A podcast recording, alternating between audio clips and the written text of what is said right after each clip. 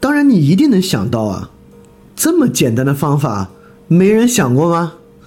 让教育、医疗等要素由国家财政 cover，其他的就是必要的消费品，让它的价格能够非常非常的稳定，也稳定货币供给等等等等，来实现一个比较规划的社会。难道没有人想过和做尝试呢？当然，这个尝尝试我们在很早以前就做过，但最后失败了。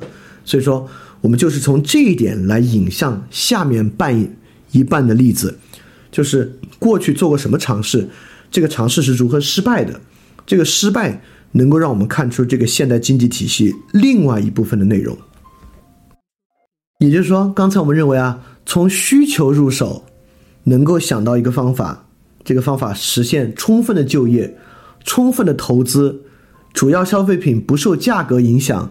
也在文化上去控制人们的需求，甚至我们还从直接从需求的接入性上去控制啊，就是八十年代我们这边实行的布票饭票制度。是的，过去对刚才这个方法的伟大实践就是计划经济，在苏联和我们在古巴等等国家都进行过计划经济的实验。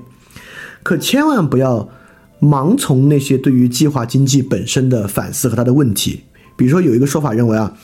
计划经济效率低，计划经济是个低效的经济。我们今天看，难道资本主义是个高效的经济制度吗？比如说，资本主义发展到极盛周期的这样的，类似于互联网经济，类似于风险投资领域，就是我们最近刚刚浪费了中国社会巨大财富的共享单车领域，这就是资本主义体系一个非常典型的例子。你说它效率低不低啊？它效率其实也非常低，所以说社会主义的问题啊，其实不在于效率低。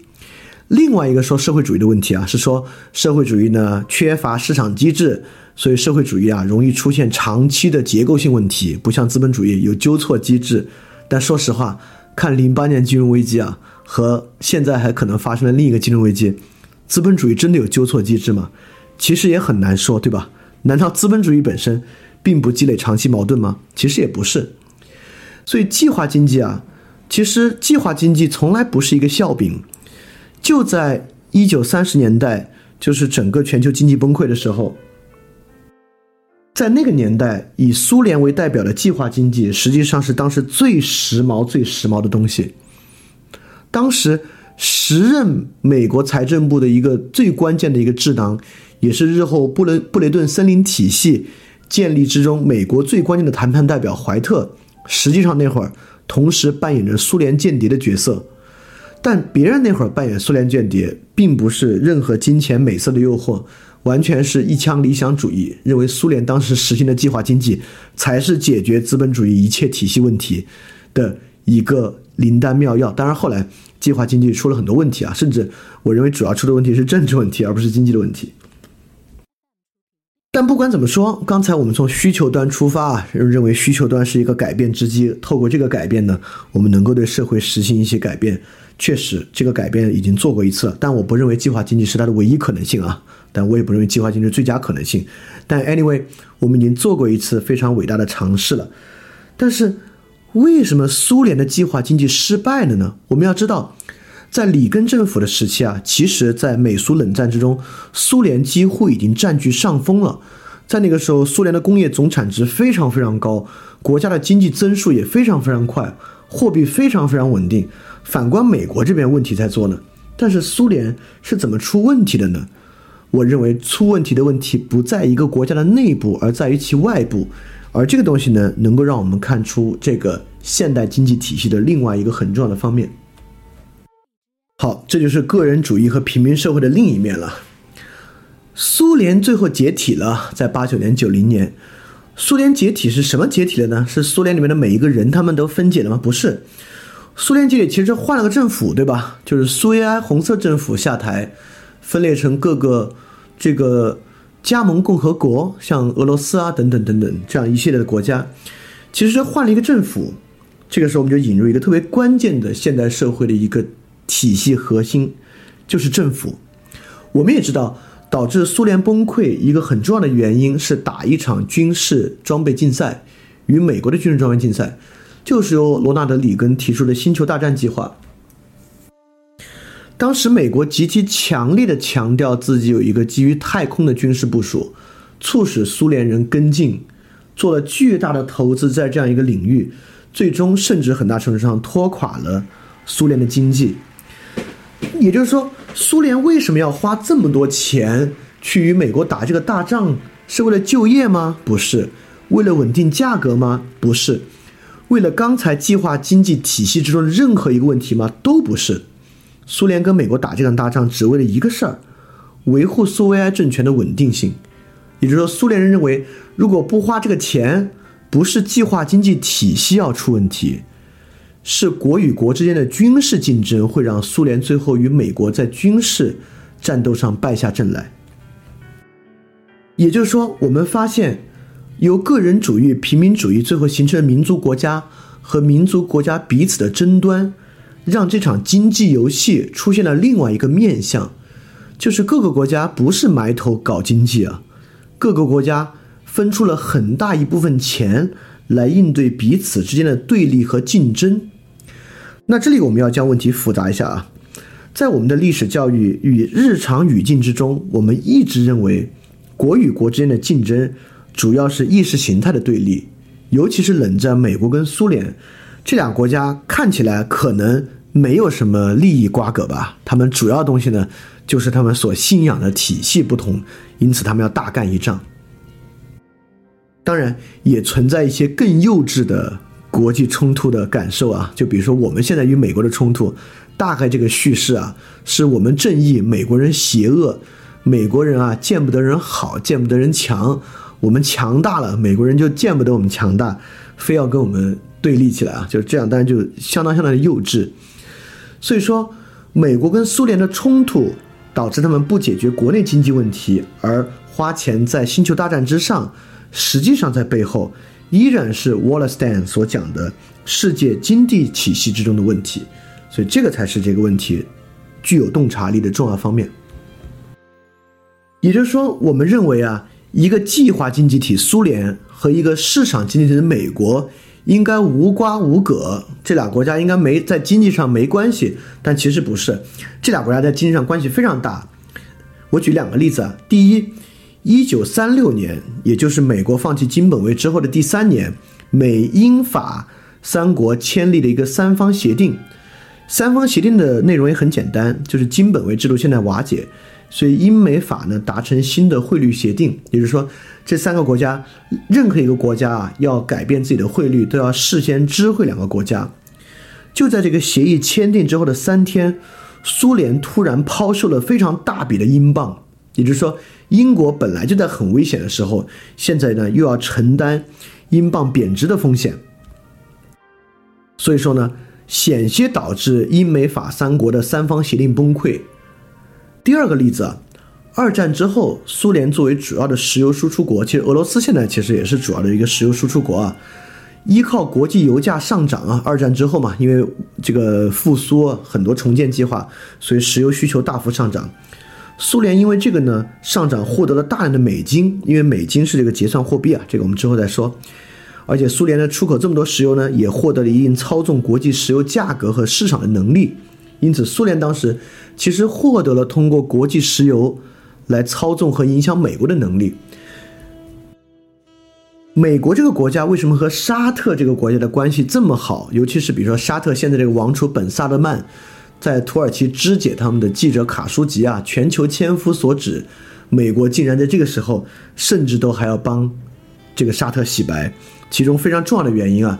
就是在二战之后，美苏冷战期间，苏联在国际石油市场之上被美国击败，是依靠沙特这位重要盟友来完成的。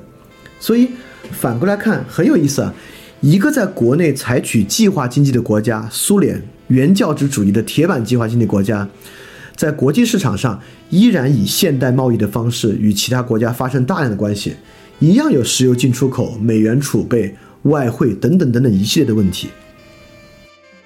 所以美苏之间绝不仅仅是意识形态的纷争，美苏之间作为两个超级大国，有极其强烈的基于国际贸易、基于国际汇率等等等等发生的极大的竞争。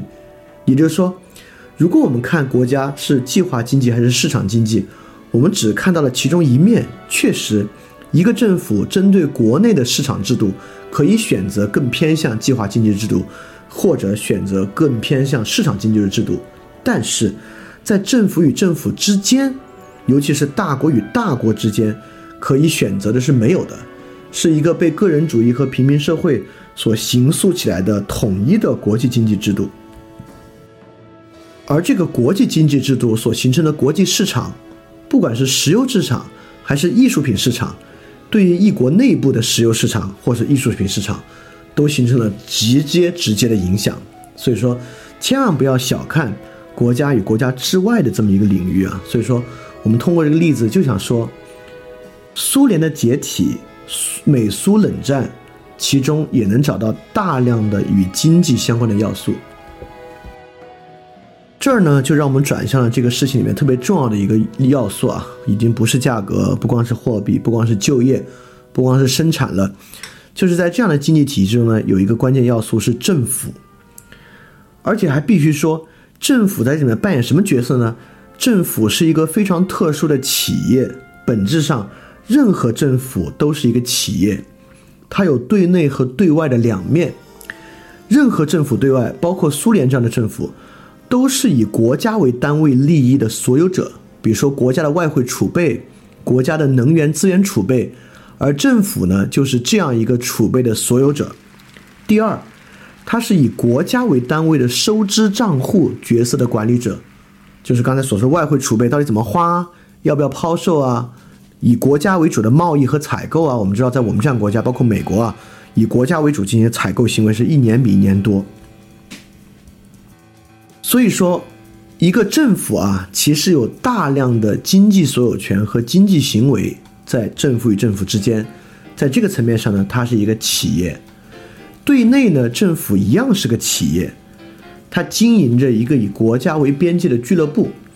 俱乐部这地方还不是随随便便来的一个比喻啊，这是来自于布坎南，一个著名的经济学家，诺贝尔经济学家，他的一个俱乐部经济。这个俱乐部经济是很有意思的一个经济形式啊。布坎南的意思，其实布坎南也是为发现公共产品和国家来进行俱乐部经济研究的，也就是说。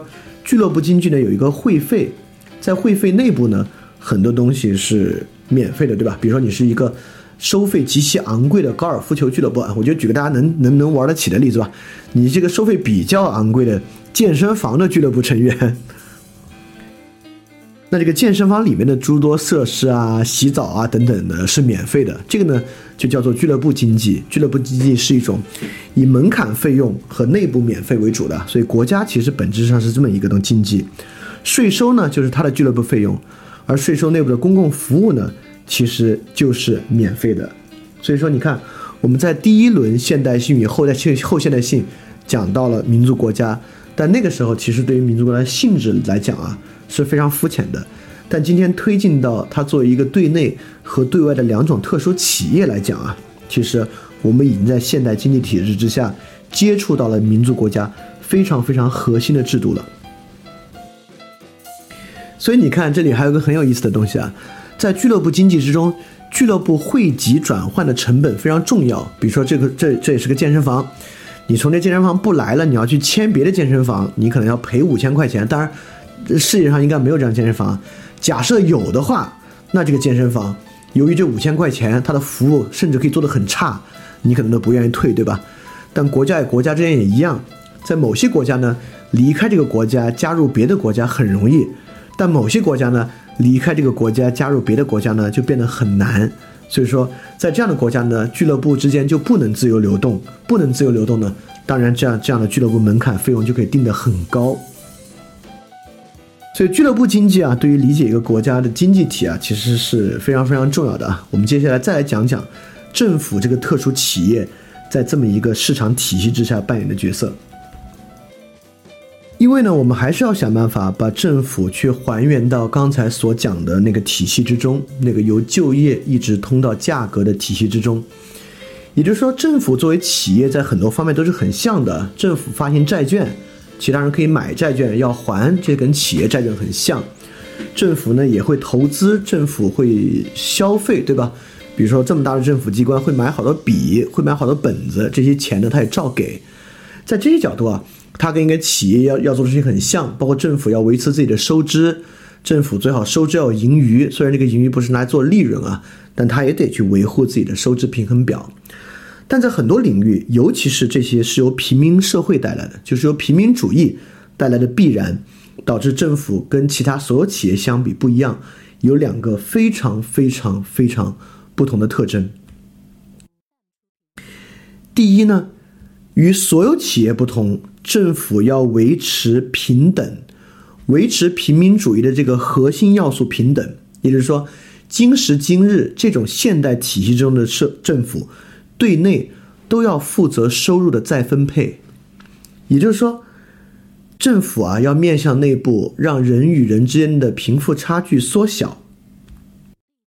在企业里面是不用的，对吧？因为企业可以自动以末位淘汰制。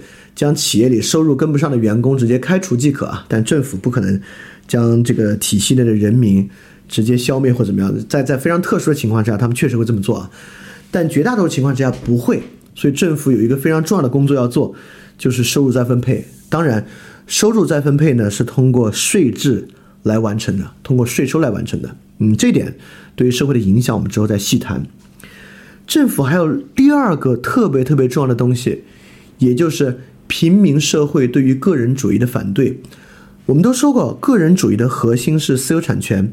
在个人主义关个人主义关心的事情之中，私有产权作为一个特别核心的要素存在。那么，平民社会在很大程度上，从法国大革命就可以看出来，是以人权反对产权，认为在产权之上还有一个更重要的权利，就是人权。所以说，政府跟企业不一样，企业可以仅仅考虑产权，政府其实还在帮着划定产权与人权的边界，在哪些领域是产权，哪些领域之上是人权，这个问题其实直到很晚近才给予足够的认识啊，就是这个阿马蒂亚森的伦理经济学，因为在无数的西方国家都是产权私有产权高于一切一切的，就是阿马蒂亚森非常敏锐的洞察到这一点啊。就是绝对不是这样，在发生巨大的人道主义灾难的时候，实际上这个时候政府是一定要以各种方式逼迫有资源的人出手相助的。在这个时候呢，人权是极其高于产权的。那我们依然要问了，其实维持收入再分配、产权与人权边界，看起来和从就业到价格这个体系的稳定是相悖的。政府在这里要的是什么？政府提供货币和公共服务，尤其是里面产权与人权边界的维持服务与收入再分配的服务，政府要的是啥呢？政府要的是统治的合法性和它的税收。所以说，现代政府为什么要维持这点？维持这两点啊，就是因为整个国家内部只要有少部分人失业或者以特别低的状态就业。它的统治合法性呢就会有问题，这个呢是平民社会争斗导致的结果。当然啊，政府在今天呢，在全世界大国的政府啊，几乎也是最大的债务人，同时作为巨大的债务人和巨大的债权人。所以说，如果今时今日世界上有一个特别复杂、很难分析，又对我们的世界构成极其深远影响的要素啊，基本上就是政府了。政府呢是这个经济世界体系之中居于核心的环节，尤其是大国的政府。我们来讲讲这个作为收入再分配政府的职能啊，看起来呢这个只是仅仅针对市场经济政府才有的一个职能，因为计划经济的政府啊，它的收入分配也是按计划的，所以说它的这个分配公平性应该一次性就分配到位了。但从历史经济上看呢，经验上看呢。就似乎计划经济政府的分配啊，属于比较低的平均水平，就是属于不患寡而患不均，就是它寡均而寡的这么一个层面上。如果你选择市场经济呢，当然贫富差距会非常非常大，这个在任何市场经济大国都是如此啊，有产者的财富呢就非常非常高。就是从这个春节期间翻转电台的这个用户调查来看啊，其实翻店听众的收入啊还算是不错的。所以说，就是现在当然这也跟大家接触到这样的内容啊，你接受的教育有关系。因为我担心大家会有那种就是“朱门酒肉臭，何不食肉糜”的想法，就觉得中国现在也是市场经济嘛？怎么觉得挺平等的呢？但就是完全就是穷人不在这个不在这两个群里啊，就是有很穷很穷的人，由于他们的事业等等的原因，也接触不到这些。但是这样的国家呢，有产者的财富就会非常高，市场经济呢就会带来巨大的贫富差距啊。在过于极端的情况之下呢，这是可以灭国的，这个经验和教训都非常非常多。所以说，再分配对于市场经济政府呢，才是如此重要的一个问题。那我们再来讲讲所谓作为产权和人权调节的政府，产权和人权，这是一切政府的问题。调节产权和人权，其实回到我们的语境之中，不如说就是调节平民主义诉求与调节个人主义诉求。产权是一个极其强烈的个人主义诉求。而人权是一个极其强烈的平民主义诉求，也就是说，政府在界定哪些领域属于私产保护的领域，哪些领域属于非私产的领域。但是必须说，在今天的政府之中呢，这两个调解做得非常的糟糕。由于这个糟糕呢，导致世界经济体系到现在无法得到解决。糟糕的原因呢，恰是我们上一次节目所提到的，也就是说。政府作为人权调节，站在平民主义的一边，他本来应该做的事情是去反思产权。他应该做的方式是将很多东西放到非私产领域来作为调节。但是现在呢，比如说我们这边什么教育产业化之类的，反而平民主义的东西成为了某种产权的诉求。但这个为什么我们上期已经花时间讲过了？就是平民主义的堕落。就在于他明明应该反对个人主义的私有产权与经济制度，但是呢，他却将经济平等作为唯一的平等。那反过来，个人主义本应反思极端的人权争端，去反思某些人权争端是可以用这个经济领域在国内解决的。但是他退一步，丧失了这种价值关怀，却成了对外产权争端的反思啊！就是国内如果出现。某种平民主义的人权之端，像美国这种民粹主义国家，他就说这是中国的问题，这是欧盟的问题，这是加拿大的问题，这永远不是国内价值的问题，对吧？他丧失了共和主义对于价值追求的那一部分啊。所以说，作为产权与人权调节的政府，本来应该是在现代国家情况之下形成政府的最核心职能，但是由于个人主义与平民主义的堕落。所以这个职能现在进行的是非常非常糟糕的，但这一点我们在这个地方不讲太多啊，我们讲到政治那部分再多讲，因为在这个领域呢，它对于经济的影响并不复杂，基本上它就是在助长贸易争端，在助长助长我们最开始所讲的这种贸易的猜忌。第二方面呢，就由于平民主义本应该反思产权，却成为对于产权的诉求，在国内它在强化短期就业的压力，它在强化。国内必须以快速形成合理的短期就业来实现统治的稳定性，所以说它对经济的影响并不太复杂。另外一部分我们之后讲。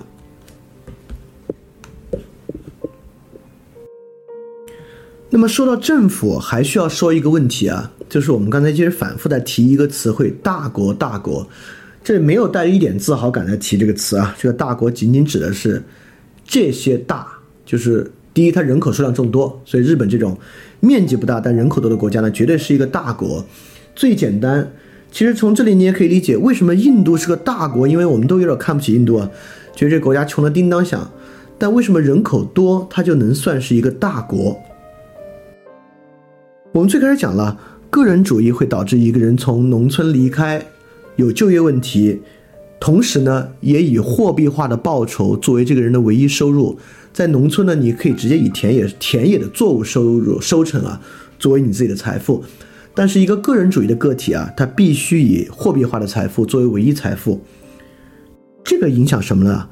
如果他以货币化东西作为唯一财富，又是通过银行渠道来回收的话，那么大国有一个基础，由于人口众多，它就有大储蓄的可能。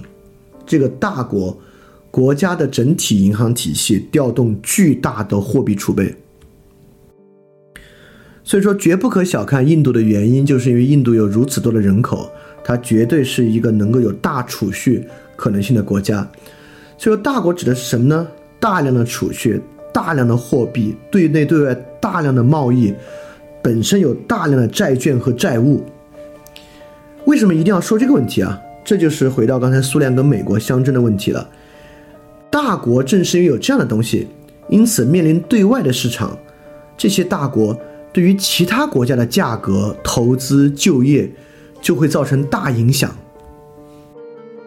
不管是这个大国国内的经济政策，因为储蓄是个国内的事情，对吧？不管是他国内的经济政策，还是他汇率的政策，还是他对外的政策，就由于他自己很大的尺度，所以一个大国可以可可能欧洲金猪四国 PIX 的国内就业率就要大幅下降。实际上，欧债危机啊就是这样爆发的。欧债危机怎么爆发的？我们之后说啊。就我我我在这先把结论说出来啊，大家可能听着还挺难接受的。欧债危机的爆发和我们二零零八年推出的四万亿经济刺激政策大有关系。正是我们这样的一个大国，在国内货币放水，直接形成了欧洲的债务危机。所以说，在当今世界的这个经济体系之中的大国，确实扮演了特别重要的角色，但他一般都没没扮演什么好角色啊。这些大国。在很多程度上呢，是加剧了问题的发生和问题的剧烈程度。所以呢，美苏两大大国在国际领域竞争呢，当然会必有一败，而且是败的一一败涂地的这样的败。所以最终导致呢，就是苏联的解体。呃，这个可千万别以很轻松的心态看待这个问题啊。今天中国和美国这两个大国，不管从什么角度看，这两个国家，不管是货币贸易。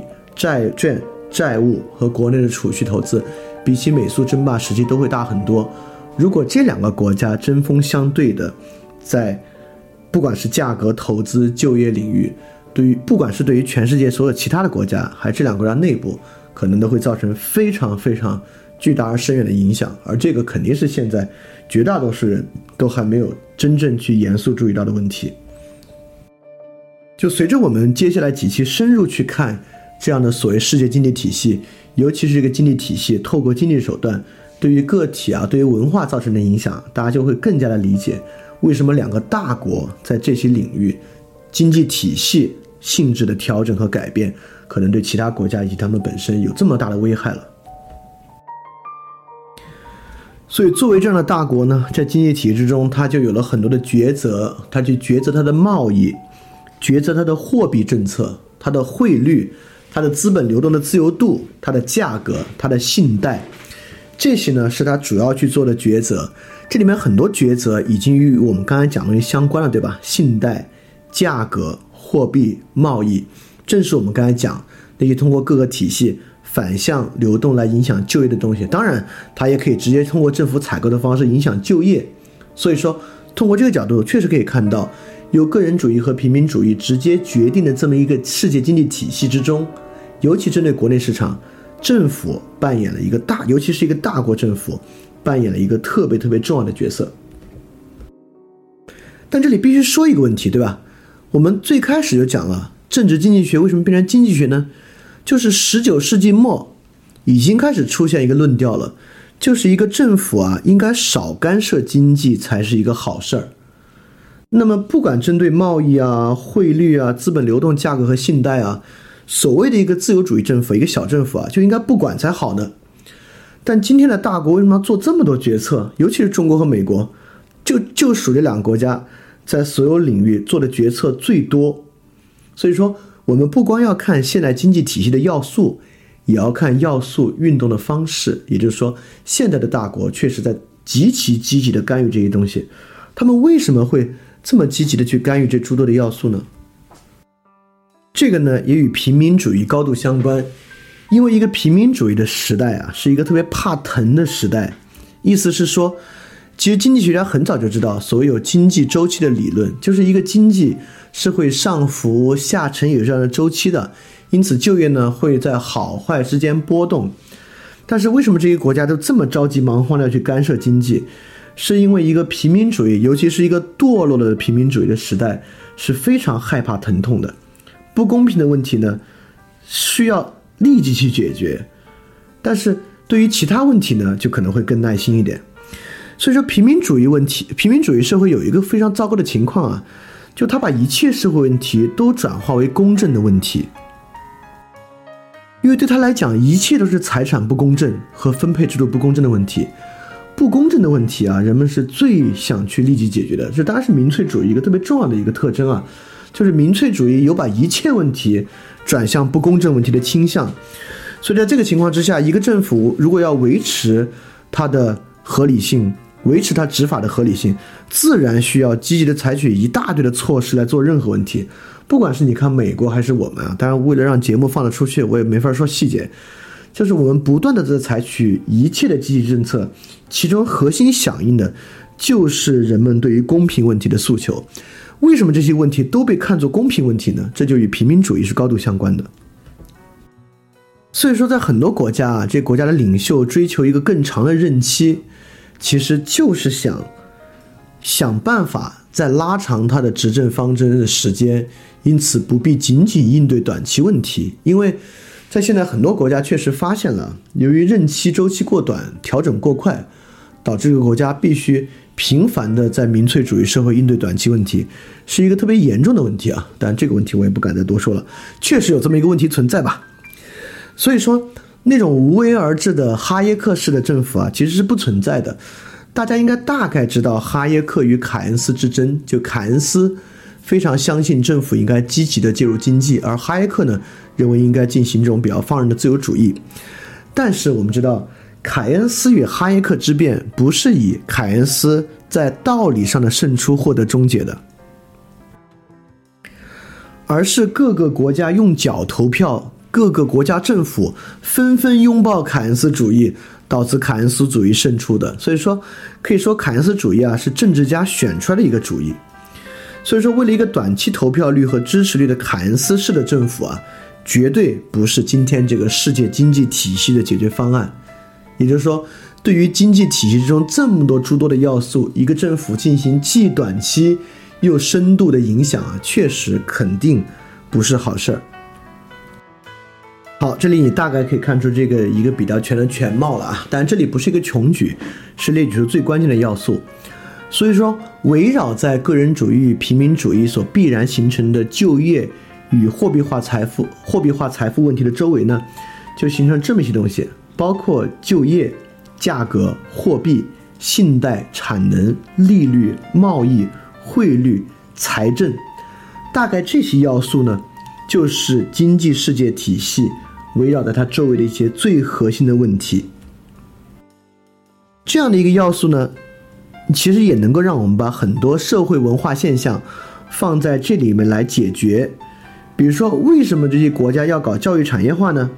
这就是一个就业加产能加价格加贸易的问题，对吧？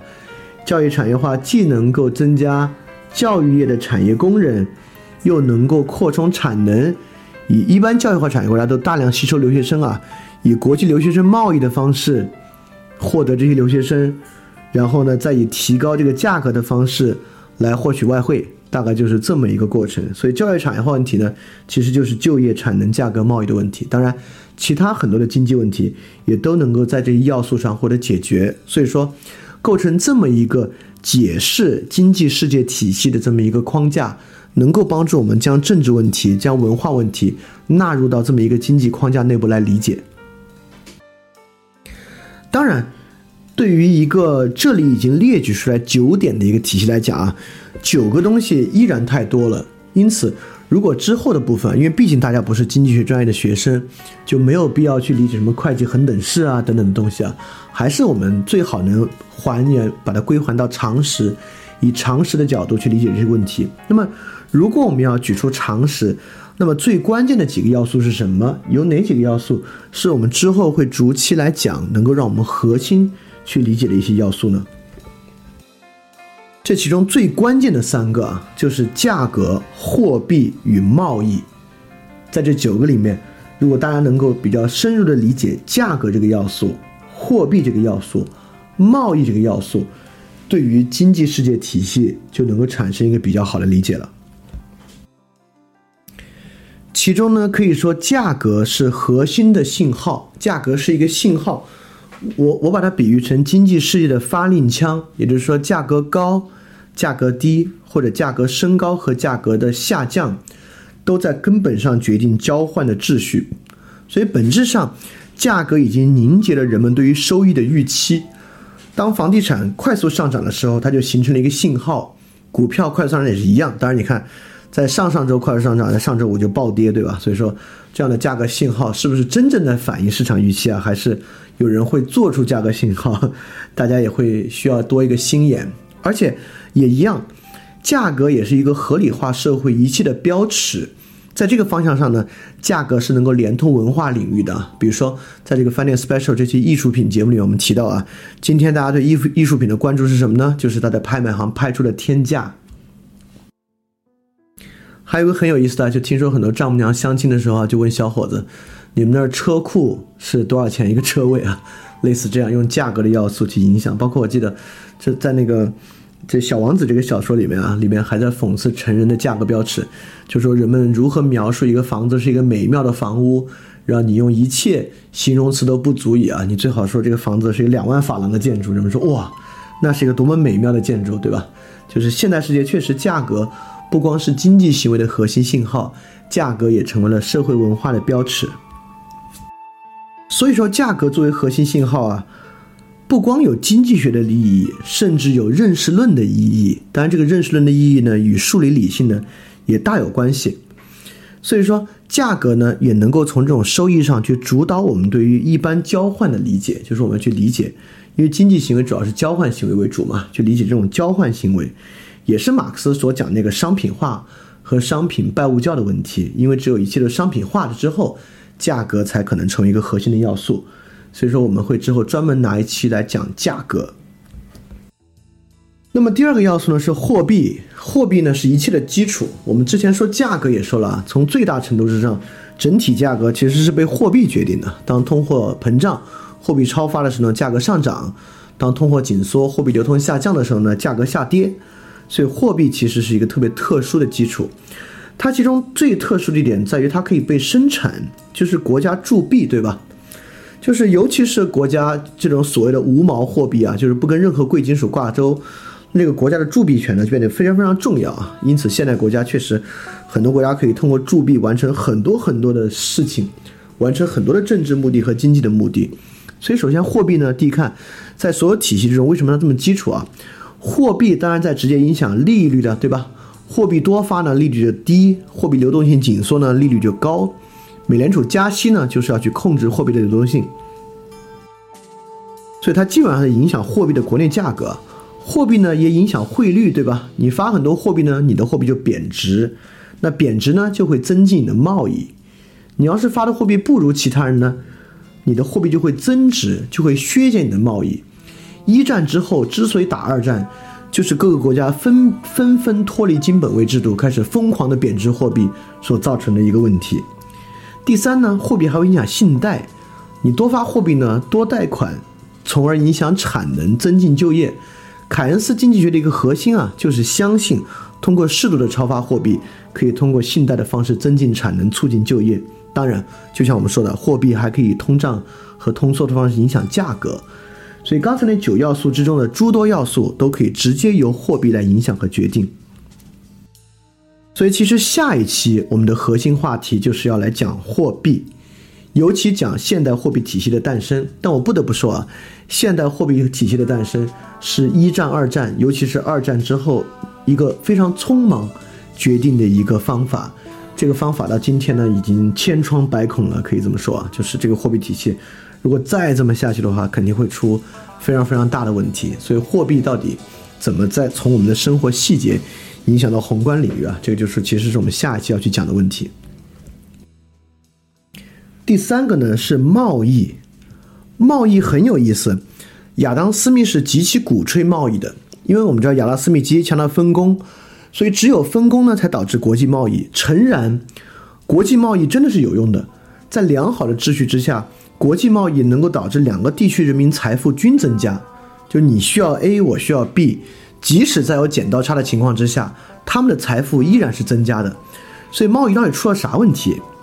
贸易的问题在于重商主义的基本论点一点没错，贸易导致两个地区人民的财富增加，但却会导致两个政府、两个作为企业的政府之间利益的对立。就贸易会让这两个政府企业之间的利益非常强烈的对立起来，所以重商主义的这个洞察是非常非常没错的。所以在平民主义的情况之下啊，贸易可以说基本上是一个对外出口经济危机的手段，就是不管是我们在过去加入 WTO 之后疯狂的对外输出经济危机，还是现在美国终于要再向我们这边输出经济危机了，所以说。从政府企业利益的角度啊，贸易的利益是严重的对立的。这又回到我们最开始所讲那个贸易的猜忌，对吧？贸易猜忌的基础就在于，作为这个现代经济体系内部啊，确实政府与政府之间的利益在贸易问题上强烈的对立。所以今天呢，我们就是进行了我们论述这个个人主义平民社会关键性质的第一步啊，我们构建了一个基础的。理解当代世界经济体系的一个架构，在这个架构之中呢，也点出了三个最重要的要素。我们通过价格、货币和贸易去真正理解这个体系以及它与个人主义和平民主义的关系。那下周呢，我们会先来讲货币，然后再下周讲贸易，最后呢，我们来讲微观的价格与交换。就是这个货币与这个价格啊，还真是非常重要。就在这个经济学的重镇啊，就芝加哥学派。基本上，所谓的微观经济学指的就是价格理论，宏观经济学几乎指的就是货币理论。所以，对于一个市场内部啊，货币和价格这两点，如果能够理解啊，确实你对这个经济体系内部就有相当完整的认识啊。贸易呢，基本上去理解国与国之间的要素。所以，我们再去继续讲价格、货币、贸易的时候，还有一个特别重要的是要去讲价格、货币、贸易以及这个经济体系之下。我们要用这个经济体系去连通其他要素，我们去连通政治与它的关系，连通社会与它的关系，连通我们之前讲的那种技术性与它的关系，连通教育与它的关系，连通知识社会与它的关系，连通中间人社会与它的关系。只有在这个情况之下，经济学才变得重要。也只有在这个情况之下，在今天这么一个世界经济体系之下。这些我们平时特别爱讲的文化啊、价值呀、社会学的要素，才能获得一个真正的理解。所以，整个这部分以如此经济学的视角切入，其实想做的事情还是帮助我们达到一种通达的理解，能够对我们今天的时代，能够我们先从经济学角度来找到一个跟他们连通的方法，然后我们再有这个基础视角之后，逐个对他们展开进一步的理解。OK。那今天要讲就大概这样啊，就是这些内容我也不敢讲久了，因为本来信息量非常非常大，而且比较成体系，所以理解起来呢可能要花一点功夫。呃，今天我们也第一次来做一个新的事情啊，就是每一次我觉得群里有一些问题问的是很好的，这些问题我觉得电台听众呢也值得听到，所以说接下来的时间呢，我会在这上面回答大家三个问题啊，因为过去问题我都是用打字的方法打在群里的。但今天呢，我以语音的方式发在群里，我也可以录下来，就放在电台里。但大家问问题呢，还是以打字的方式问就行了。我选里面两到三个，然后回答出来。所以大家不着急，你可以先听着。如果你当然，如果你听到这，其实你也听完了。如果你听完的话呢，有问题你就可以以打字的方式发到群里，而且我会以语音的方式读这个问题，然后再来回答。所以说，两个群里的同学呢都能够听到可能其他群里同学问的问题。所以 OK。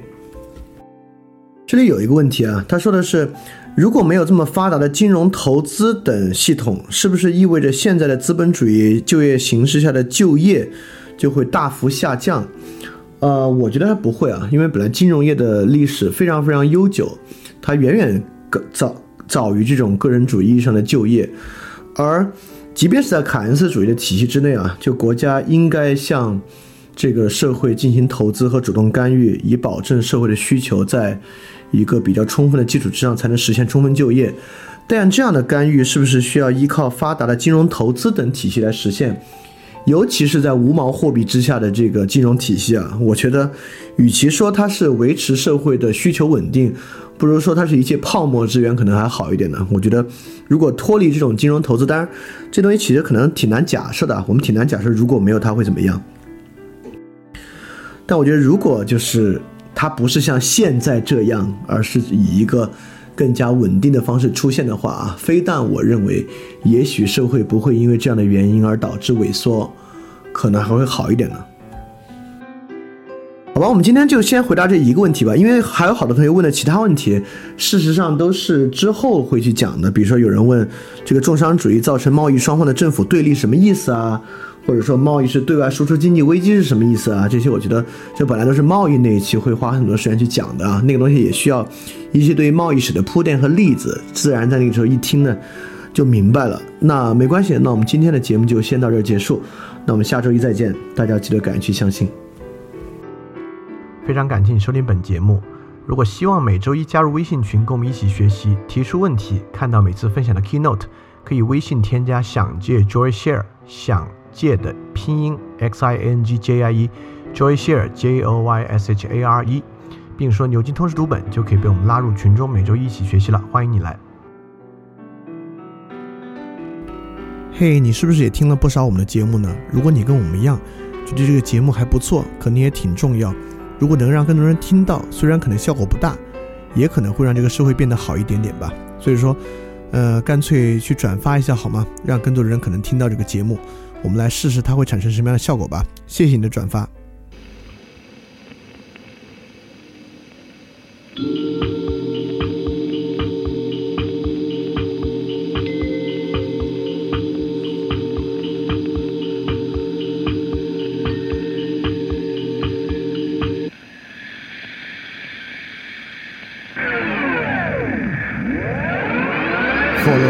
文艺勃发，树人文招牌神圣分化，唯命问答。路灯发明教派，誓言尊大，性质坍塌。把哲学淘汰，远航困乏，枪炮文雅。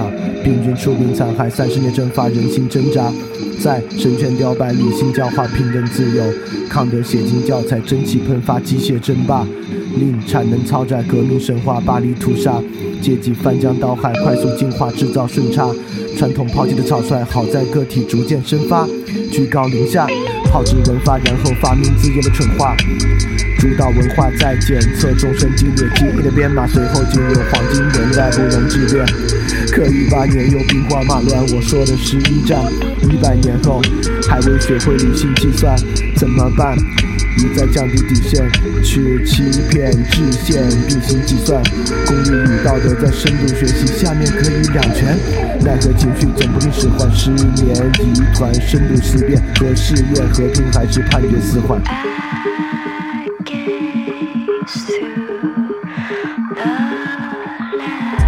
现在的人很容易被挑动情绪，尤其是那些他们不该感动的东西。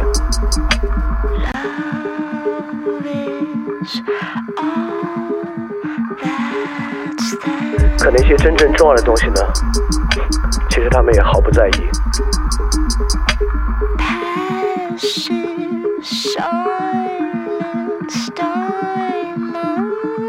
这才是真正可怕的吧？已经不知道什么是重要了。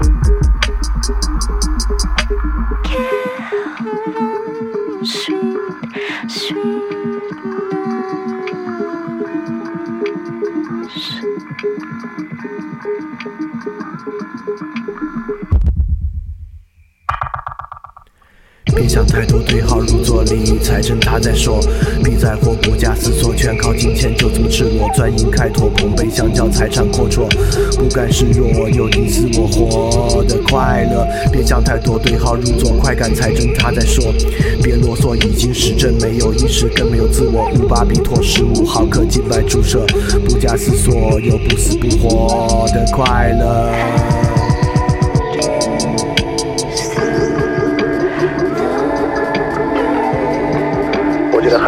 是真的，也许只还有一个神可以来拯救我们。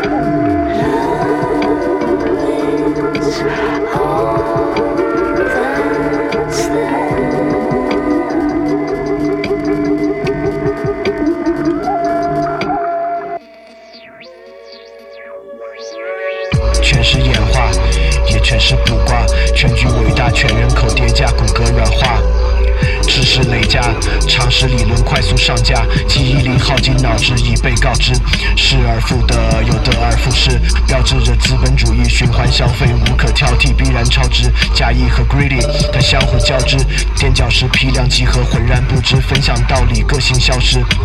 奖励大同小异，它变换措辞，多巴胺永不过时，开始编码闭幕词，结局秩序坍塌，逐渐变实。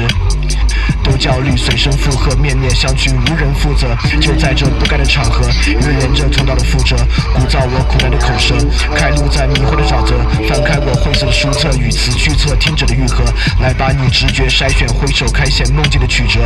被人转载，另眼看待，将叙事篡改，见钱眼开，真相掩埋，标题惊骇，俗人反态，留下我未老先衰，奈何奈何。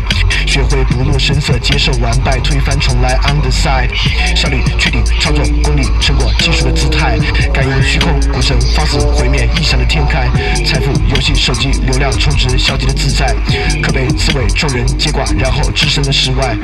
我确信个体平民炎凉世态，平等惨淡，无人例外，束手清闲，继续等待。